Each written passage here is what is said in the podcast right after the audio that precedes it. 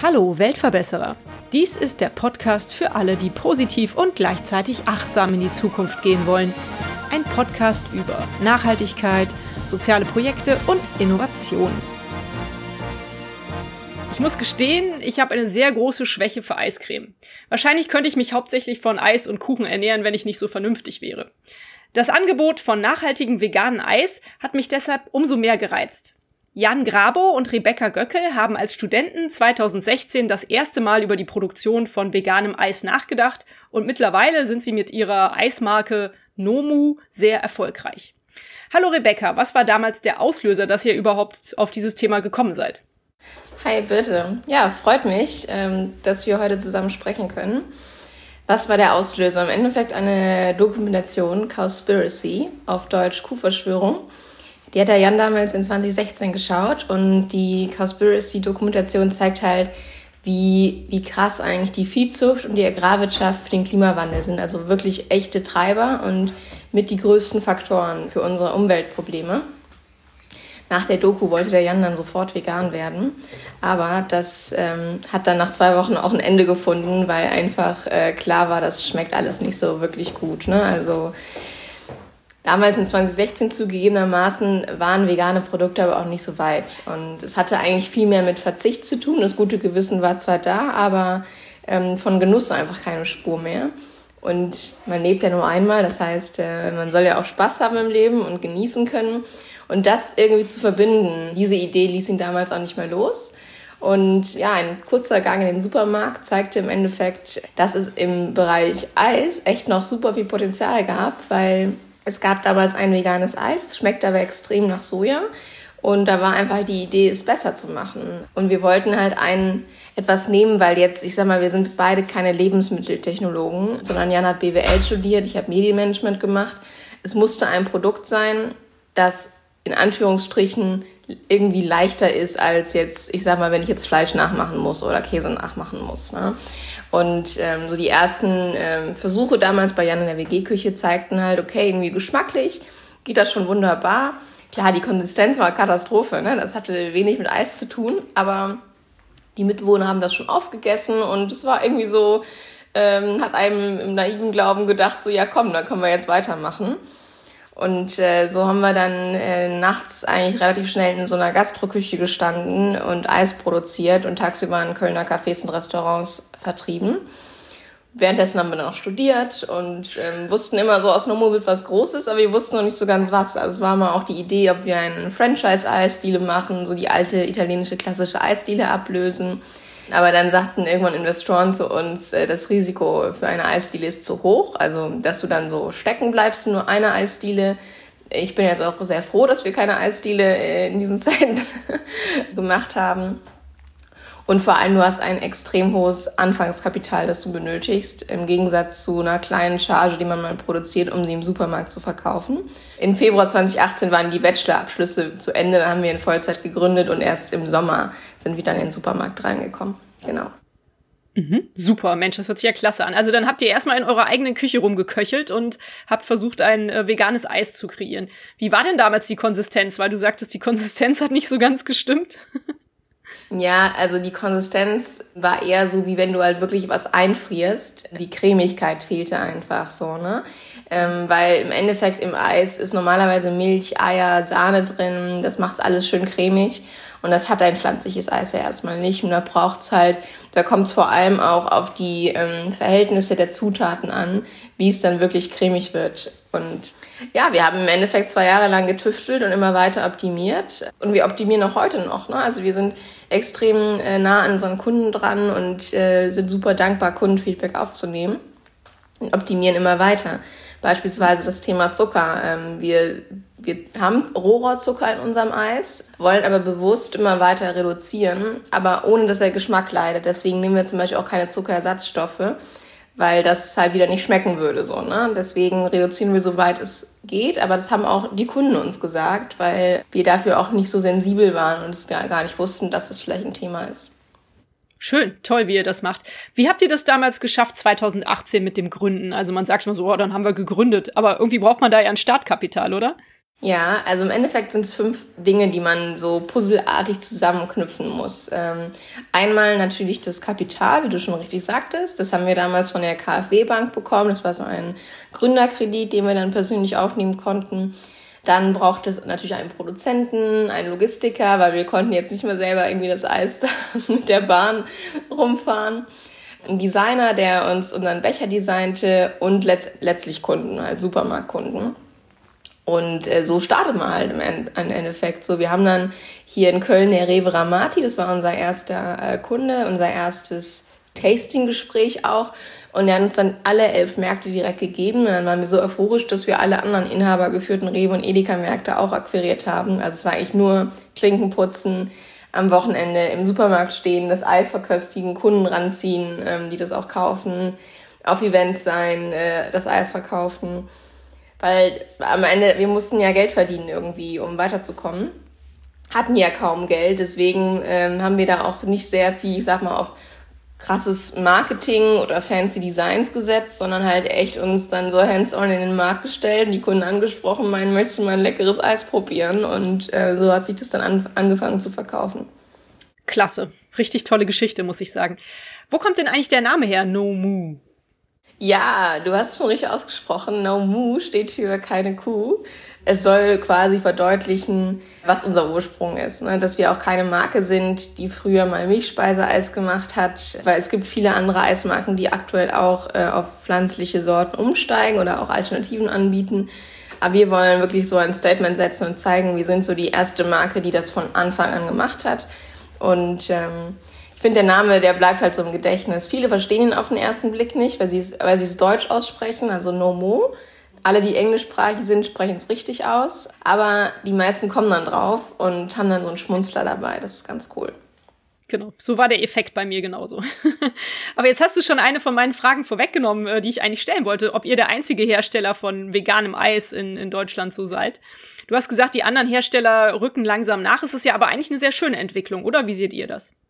Ja, definitiv. Also ähm, unser Ziel ist es ja auch, ich sag mal jetzt überspitzt gesagt, dass in zehn Jahren niemand mehr Milchspeiseeis mehr isst, weil im Endeffekt es ist besser für die Umwelt, ähm, Tierleid ist auch nicht da und ähm, für die Gesundheit ist es auch besser. Plus, ähm, ich sag mal, wenn man mit vielen Leuten zusammensitzt, es können alle essen. Wenn du zehn Leute hast, dann ist bestimmt einer laktoseintolerant, hat irgendeine andere Allergie. Und mit einem pflanzlichen Eis hast du einfach noch mehr Gemeinschaft und Geselligkeit, weil keiner ausgeschlossen wird. Aber klar, wir haben eigentlich auch eine klassische David gegen Goliath-Geschichte hier, weil äh, gerade ein großer äh, Konkurrent von uns ist Ben Jerry's, die auch pflanzliche Sorten machen. Unsere Zielgruppen sind sehr nah beieinander, würde ich mal sagen. Nur wir bleiben dabei. So, ne? Für uns ist das wirklich so die, ähm, die Mission, der Gründungsgedanke. Wir machen das aus diesem ökologischen heraus und verfolgen halt wirklich einen ganzheitlichen Nachhaltigkeitsansatz und machen nicht mal hier äh, ein bisschen Pflanzenmilch rein und sagen, wir sind nachhaltig, sondern bei uns steckt da noch ein bisschen mehr hinter. Mhm.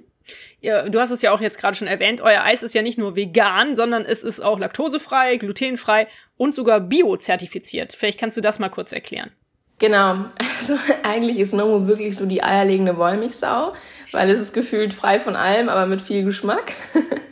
Aber warum unsere Kunden uns eigentlich wirklich kaufen, ist tatsächlich so dieses pflanzliche, ähm, die natürlichen Zutaten und dass es auch weniger Zucker enthält. Bio geht damit einher, absolut, auch weniger Kalorien. Der intensive Geschmack lässt die Leute zu Wiederkäufern werden und die Mundpropaganda einsetzen. Und ich sag mal, dass das Laktoseintolerante essen können, dass es Veganer essen können, Glutenallergiker, Milcheiweißallergiker, was es nicht alles gibt. Das sind für uns Nischengruppen die wir nicht extra adressieren, sondern die nehmen wir eigentlich mit, weil wir möchten eigentlich den kompletten Mainstream haben. Also die Leute, die eigentlich sagen, ich esse flexitarisch oder ich bin eigentlich für vegan eher noch so kritisch, deswegen nennen wir es auch eigentlich gar nicht veganes Eis, sondern mal pflanzliches, weil wir dann, ähm, das sieht man vor allem, jetzt kommt ein Klischee, bei älteren Männern, so ab 50, die sind eigentlich überhaupt nicht mehr offen für vegan. Ähm, So, denen sage ich gar nicht, dass das ein veganes Eis ist. Ich sage einfach so, schau mal hier, ein leckeres Mango-Eis. Die indische Alfonso-Mango ist einer der weltbesten mit 42 Prozent drin. Dann probieren die das, sind grenzenlos begeistert.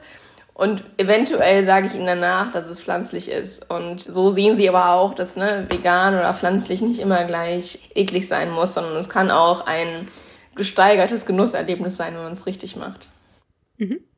Meine persönlichen Lieblingseissorten sind Cookies, Stracciatella, Mango und Joghurt. Finde ich denn diese Sorten auch bei euch im Sortiment? Also Mango findest du. Cookies könntest du vielleicht halt am ehesten noch zu Erdnuss greifen. Und Stracciatella, also wir bringen kein Stracciatella-Eis raus, aber es kommt was ähnliches ähm, nächstes Jahr, aber das darf ich noch nicht sagen. Also nächstes Jahr kommen nochmal im März zwei neue Sorten raus. Schön. Und ich glaube, dass du eine Sorte da findest, die dir auch sehr gut schmecken wird dann. Was habt ihr denn aktuell für Sorten? Wie sieht euer Sortiment aus? Wir haben jetzt aktuell äh, im Standardsortiment sechs Sorten. Das sind drei Fruchtsorten. Einmal Mango, Himbeere, Cassis. Also Cassis ist schwarze Johannisbeere. Haben wir jetzt auch gelernt, dass äh, die meisten nicht wissen, was Cassis bedeutet. Deswegen benennen wir die Sorte um ab nächstem Jahr auf schwarze Johannisbeere. Ähm, und dann nennen wir es immer so diese milchigen Varianten. Also sprich Erdnuss, Kokosnuss, Kakao um einfach zu zeigen, wir können auch äh, das klassische Milcheis. Denn manche denken dann, ah, das ist ja wie ein Sorbet, aber ein Sorbet schmeckt ja eigentlich viel wässriger als ähm, ein wirkliches Mango-Eis mit Kokosnussmilch. Dann haben wir immer so Limited Editions. Äh, Im Winter jetzt gerade Apfel, Zimt und gebrannte Mandel. Es gibt im Sommer Ingwer, Zitrone. Und nächstes Jahr kommen extrem viele neue Limited Editions in unserem Online-Shop ganz exklusiv. Die gibt's dann nicht im Handel, sondern nur online und ganz limitiert zu kaufen, weil wir einfach Spaß daran haben, neue Sorten zu entwickeln und du kannst im Handel halt nicht die ganze Zeit neue Sorten reinschmeißen. Deswegen machen wir das jetzt im Online-Shop. Ja als wir dieses Interview geplant haben, hatte ich eigentlich vor, euch besuchen zu kommen in eurem ähm, Geschäft hier in Köln. Dachte, dann könnte ich auch mal das Eis probieren. Ne? Also ich habe ja schon verraten, ich bin ziemlich scharf auf Eiscreme. Es ist Corona geschuldet, dass wir uns jetzt natürlich so treffen, ist ja auch richtig. Aber ich habe leider noch nicht die Chance gehabt, Nomu zu probieren. Vielleicht kannst du mir mal versuchen, den Geschmack zu beschreiben. Dies ist ja hier ein Hörfunk beziehungsweise ein Podcast. Vielleicht können wir den Hörern ja so ein bisschen Geschmack machen auf euer Eis? Super gerne. Also das Mango-Eis schmeckt zum Beispiel, und das sagen alle Kunden, die das das erste Mal probieren, schmeckt so, als ob du in eine gefrorene, pürierte Mango reinbeißen würdest. Und das, das gilt für alle Fruchtsorten. Also ähm, weil wir so viel von der Frucht reingeben, zum Beispiel auch schwarze Johannisbeere enthält einfach 50 Prozent davon. ist Es eigentlich immer so, als ob du in diese pürierten Fruchtmose reinbeißt, in gefroren. Und äh, gleiches gilt aber auch für diese milchigen Sorten, Erdnuss, Kakao, Kokosnuss. Die schmecken einfach intensiv nach dem, was die, was die Sorte ist. Äh, plus, sie bekommen aber immer so einen kleinen Dreher. Also die Milchsorten, so nenne ich das jetzt mal in Anführungsstrichen, die haben immer noch so eine Prise Meersalz drin, was ich gerade bei Kokosnuss super spannend finde, weil die meisten machen Kokosnuss mit Zitrone eher so in die Fruchtvariante. Wir interpretieren das mit einer Prise Meersalz in diese herbe Richtung und dann noch mit so einem Hauch, Hauch Kokosnussflocken, um es noch natürlicher zu machen. Jetzt kommen sogar in unser Kakaoeis Stückchen rein. Das wird auch nochmal ganz aufregend sein. Ja, und die Fruchtsorten, die bekommen immer noch so einen Spitz, Spritzer Zitrone dazu. Ähm, also es ist wirklich so eine schöne Geschmackskomposition. Aufregende Aber Geschmackserlebnisse. Aber du sagtest ja auch, es ist jetzt nicht äh, so komplett Sorbet-mäßig, ne? Also es ist schon ein Eis, oder? Genau, richtig. Ein Sorbet, das auf Wasserbasis hergestellt wird, das schmeckt im Abgang so, der Geschmack geht halt schneller weg. So im Abgang ist der Geschmack weg. Und wir nutzen die Kokosnussmilch als Basis, weil es dann cremiger wird und nicht so wässrig schmeckt und der Geschmack bleibt auch ein bisschen länger. Wir haben aber auch Sorten wie beispielsweise unsere Erdnuss. Da ist die Basis Wasser. Einfach aus dem Grund, dass die Erdnüsse an sich ja schon extrem fettig sind und viel Fett abgeben. Und deswegen sagen wir, wir nehmen da eine Wasserbasis, weil es sonst viel zu schwer wird. Also wir gucken immer, was braucht die jeweilige Sorte. Und kann ich denn euer Eis auch lieben, wenn ich kein Kokosnuss-Fan bin? Wenn überall oder bis auf Erdnuss die Kokosnussbasis dabei ist? Ja, definitiv. Das habe ich auch mit Menschen erprobt, die äh, keinen Kokosnuss mögen. Die schmecken das gar nicht raus. Also das ist uns ganz wichtig gewesen, weil sobald der Kunde Kokosnuss rausschmeckt in einem Eis, schmeckt das wieder wie was Ersatzmäßiges, was anderes. Und genau das wollten wir halt nicht machen, weil wenn er sich umgewöhnen soll und diesen Konsumwandel mitmachen soll, dann darf das ja nicht wie ein Ersatzprodukt schmecken, sondern es muss einfach intensiv und lecker schmecken und ähm, er darf nicht das Gefühl der Umgewöhnung bekommen. Nachdem ich sehr enttäuscht war, dass ich nicht bei euch zum Probeessen kommen darf, habe ich immerhin festgestellt, dass der Supermarkt hier bei mir um die Ecke euer Eis vertreibt. Da werde ich mir auf jeden Fall jetzt auch die Tage bald mal was äh, kaufen gehen. Aber vielleicht kannst du noch mal verraten, wo bekommt man euer Eis und kostet das wesentlich mehr als die, oh, ich sage jetzt mal konventionellen Eissorten? Also unser Eis ist klassischerweise bei Alnatura, bei Dance Biomarkt, ähm, bei Rewe, Edeka zu finden. Rewe Edeka halt nicht bei allen, weil das dauert immer so ein bisschen, bis man die ganzen Märkte bekommt. Äh, da empfehle ich einfach immer, ähm, wir haben auf der Webseite so einen Storefinder, da kann man dann seine Postleitzahl eingeben und schauen, welcher Markt in der Nähe das Eis führt. Wir sind klassischerweise im Premium-Segment unterwegs bei 5,99. Das erscheint für manche vielleicht viel, ähm, wenn man das aber ins Verhältnis setzt. Also es ist wirklich ein echt gutes Preis-Leistungs-Verhältnis, was man da bekommt, weil du hast extrem hochwertige Biozutaten, davon viel. Ich sag mal, in unserem Eis bei Himbeere, in so einem großen Becher sind 60 Himbeeren drin. Allein in der Obstabteilung zahlt man schon irgendwie seine drei, vier Euro für so einen Himbeerpott. Dann, wie gesagt, Bio, die Verpackungen sind komplett biologisch abbaubar, kosten in der Herstellung auch wieder mehr. Und als Unternehmen äh, gleichen wir auch alles an CO2 ums Doppelte wieder aus, was wir ausstoßen schützen damit Regenwald und ja, der Kunde bekommt einfach was für sein Geld, absolut. Und ich sag mal als Vergleich, Ben Jerry's, die veganen Sorten, die kosten 7,99. Und da wollten wir gar nicht hingehen, weil wir einfach finden, so über 6 Euro ist in Deutschland einfach eine Preisschwelle. Mehr zahlt man nicht. Mhm. Du hast es gerade eben kurz gesagt, da wollte ich auch nochmal drauf hinaus. Ihr seid ja sogar ein klimapositiv agierendes Unternehmen. Erklär doch mal ganz kurz, was das überhaupt bedeutet und wie ihr das realisiert.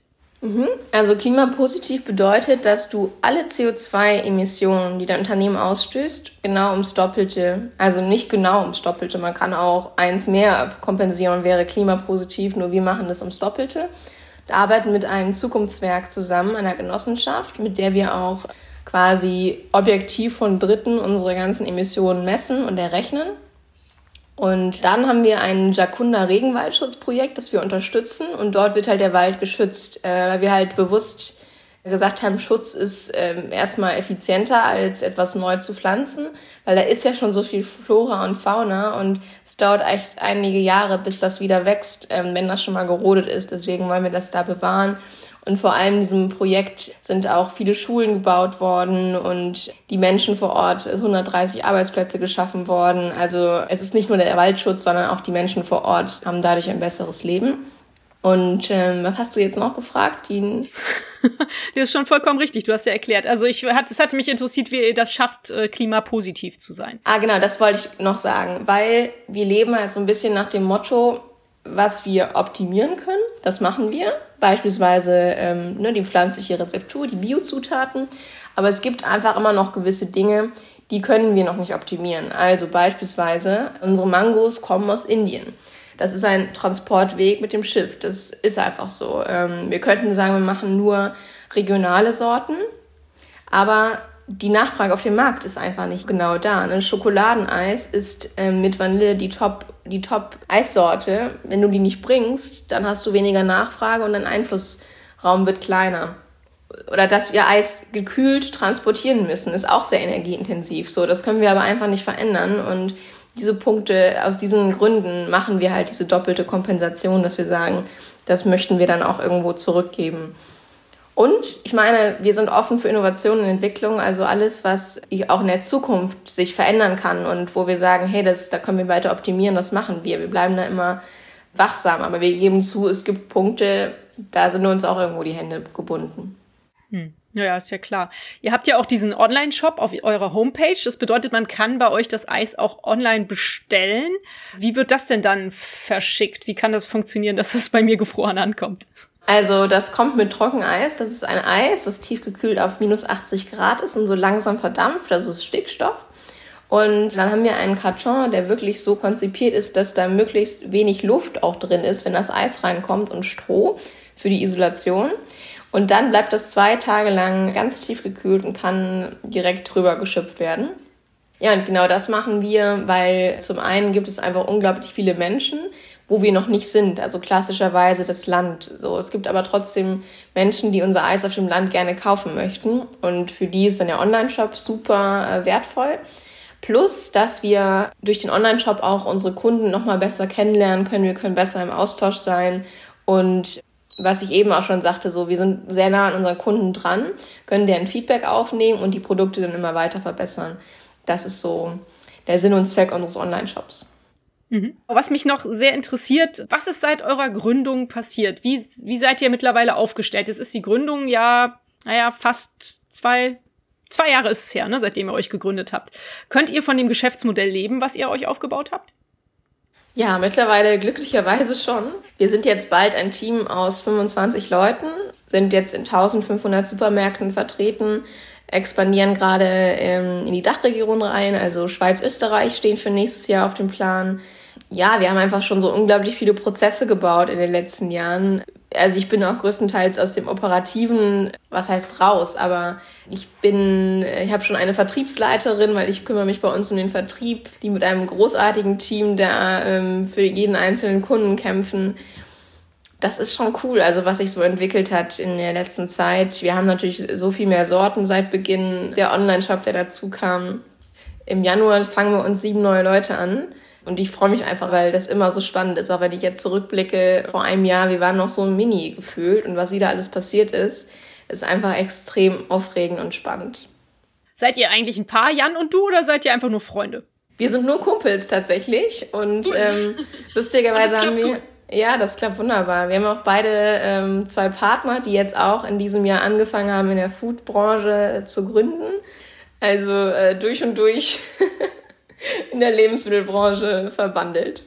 Ja, klasse, habt ihr die also angesteckt wahrscheinlich. Was ist denn aktuell eure größte Herausforderung? Ist es der Wachstum, dass man den irgendwie auch unter Kontrolle hält? Oder habt ihr vielleicht auch Probleme jetzt durch Corona bekommen? Wie sieht es bei euch aus? Ja, also Corona war so Anfang des Jahres echt eine Unbekannte bei uns, weil normalerweise ähm, akquirieren wir unsere Kunden persönlich. Das heißt, wir treffen uns mit den Supermärkten und verkosten das Eis. Und dann wurde von Edeka und Rewe ähm, gesagt, Besuche sind verboten.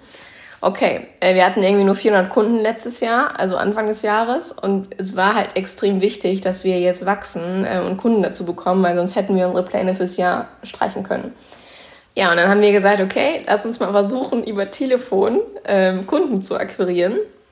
Das hatten wir bis dato nicht geschafft, weil der, die Eistruhe ist einfach sehr umkämpft, äh, der Platz ist eng im TK-Regal und normalerweise wollen die Menschen das probieren. Aber dann irgendwie haben die Leute, es war halt gerade irgendwie auch März, äh, es war irgendwie auch warm, sonnig plötzlich, ne? Und die Leute sind ganz gut angesprungen darauf. Wir haben den Mitarbeitern auch ein bisschen Eis geschenkt, so für den Feierabend. Und ich glaube, deswegen haben sie uns vielleicht auch reingenommen, weil wir irgendwie gesagt komm, wir schenken euch auch was. so nach dem Motto, ähm, ein Geben und Nehmen, so, ihr wollt überleben, wir wollen überleben, so, tut uns auch einen Gefallen. Ja, das hat gut geklappt zum Glück und ähm, ich bin jetzt sehr dankbar, so rückblickend auf das Jahr, dass wir genau im Plan liegen ähm, und äh, wir so gewachsen sind, wie wir auch wachsen sollten. Von daher bin ich da sehr happy. Aber klar, man hat immer viele Herausforderungen. Ich glaube, es kommt einfach nur darauf an, wie du die Herausforderungen siehst. Ne? Ob du darin Chancen siehst oder ob du sagst, mh, hm, ich muss mich erstmal in die Ecke stellen und abwarten, bis das hier alles vorbei ist. Aber unsere Devise ist so, wir müssen immer in der Mitte des Raumes bleiben und immer beweglich äh, damit wir reagieren können. Und so schlimm Corona auch ist, haben wir einfach auch positive Dinge daraus gezogen. Ne? Wie zum Beispiel, dass wir bessere Telefonverkäufer geworden sind, dass wir noch flexibler im Homeoffice arbeiten können jetzt und das sicherlich auch in, in das nächste Jahr mit reinnehmen werden. Von daher ist bei uns nochmal alles gut gegangen und äh, es gibt viele Branchen, äh, denen es so viel schlechter geht, die es halt richtig erwischt hat. Da sind wir wirklich noch ja, in der richtigen Branche unterwegs gewesen, absolut. Ja, das freut mich für euch. Ich frage meine Interviewpartner eigentlich immer nach einer schönen Geschichte, die sie erlebt haben mit ihrem Projekt. Irgendwas, was dir besonders im Gedächtnis geblieben ist. Irgendwas Herzerwärmendes oder was Verrücktes, was du erzählen kannst. Was mir besonders im Gedächtnis geblieben. Also es gibt, es ist ja, Gründen ist ja immer eine Achterbahnfahrt. Es gibt Höhen und Tiefen und äh, das meistens auch am, am, am gleichen Tag. ähm, Also was mich immer total freut, ist tatsächlich, wenn, wenn ich irgendwie fremde Menschen treffe und mich einfach nur vorstelle und sie sagen dann, dass sie Nomu kennen. Ich war zum Beispiel jetzt letztens auf Wohnungssuche und immer wenn ich dann mit den Vermietern gesprochen habe, muss man sich ein bisschen vorstellen. Und dann habe ich gesagt, ja, ich, ne, ich mache hier eine Marke, Nomu heißt die. Und wenn Leute das dann kennen, dann freue ich mich so, weil das sind einfach fremde Menschen, die das kennen und vielleicht auch schon gekauft haben, ohne dass ich ihnen das gesagt habe oder irgendwie Bekannte von mir. Das finde ich cool und klar, ein extrem besonderer Moment war das erste Mal das Eis auch im Supermarkt zu sehen. Ähm, das war schon ein krasses Erlebnis, weil äh, ich wusste bis dato ja gar nicht, wie kommt denn sowas in den Supermarkt rein, wie macht man das und ähm, das da einfach zu sehen, das war in einem Hitmarkt, das war auch sehr besonders. Aber ich freue mich auch über viele kleine Dinge. Ich versuche mir das immer beizubehalten, selbst wenn wir einen coolen Kunden ranziehen oder irgendwo eine Veröffentlichung haben, freue ich mich, weil man darf nicht so abstumpfen, dass man sich dann nur noch über die großen Dinge freuen kann, sondern es sind so die Kleinigkeiten. Oder wenn ein Mitarbeiter sagt, dass er wirklich froh ist, da zu sein und einen tollen Beitrag leisten kann, sich gut fühlt, ist das auch besonders, das sind die vielen Kleinigkeiten, die es dann machen. Schön, dass du dir das so bewahrst, finde ich klasse. Ich meine, es muss doch auch verrückt sein. Äh, wir alle haben ja irgendwie so Berufsträume, wenn man klein ist. Also ich wollte Astronaut werden, dann wollte ich ganz lange Arzt werden. Jetzt bin ich irgendwie so ein Journalist geworden. Und du hast ja wahrscheinlich auch nie darüber nachgedacht, dass du irgendwann mal eine vegane Eisfirma besitzen wirst, oder? Macht dich das denn glücklich jetzt? Ja, definitiv. Also ich wollte ganz früher, als ich klein war, wollte ich Putzfrau werden. Dann wollte ich Pianistin werden. Dann kam Moderation. Und mein erster Werkstudentenjob hat mich auf dieses Gründen gebracht. Ja, und was es dann wurde, wusste ich damals noch nicht, aber ich bin total happy. Vor allem, ich habe auch so ein sehr großes, äh, große Leidenschaft so für Moderation und auch Journalismus. Und da ich mich halt sowieso bei uns um den Vertrieb kümmere, heißt es, man muss sowieso sehr vielen Le Leuten das vorstellen, aber auch Vorträge halten, das Unternehmen repräsentieren. Also ich bin jetzt quasi sehr, sehr gut mit meinen Fähigkeiten an meiner Stelle vereint und darüber bin ich sehr froh, ja. Wie kann man euren äh, Laden, euer Unternehmen denn unterstützen? Wahrscheinlich hauptsächlich euer Eis kaufen, oder? genau. Ganz viel Eis löffeln, das ist die beste Unterstützung. Genau. Und vielen ja, Menschen ja. davon erzählen. Und das Schöne ist ja, man kann ja doppelt so viel essen, bevor es hier an die Speckfältchen geht, weil es ist ja, glaube ich, die Hälfte der Kalorien eines konventionellen Eis, richtig? Ja, korrekt. Ach, super, ich kann also einen ganzen Liter essen. Oh, super. Okay, ich freue mich schon drauf. Fühlst du dich denn als Weltverbesserer? Das ist ja hier der Weltverbesserer-Podcast. Ja, also das ist natürlich ein extrem großes Wort, äh, Weltverbesserer. ich glaube zumindest, dass ich zusammen mit Jan, also dass wir Personen sind, die gerne etwas in der Gesellschaft bewegen, vorantreiben äh, wollen. Und viele Menschen wie wir verbessern dann die Welt im Endeffekt wahrscheinlich wirklich aber ähm, ja, es wäre mir ein bisschen unangenehm zu sagen, ich bin ein äh, krasser Weltverbesserer, aber ich bin ein Mensch, der was bewegt. Okay, ich verleihe dir hiermit den Titel als Weltverbesserer. ich glaube, es ist wirklich immer besser, wenn andere Leute das sagen, dass man das so empfindet. Wie stehst du denn persönlich zum Thema Nachhaltigkeit? Was machst du so im Alltag, um nachhaltig zu agieren? Und wie ist das überhaupt mit Jan jetzt? Ist er wirklich vegan?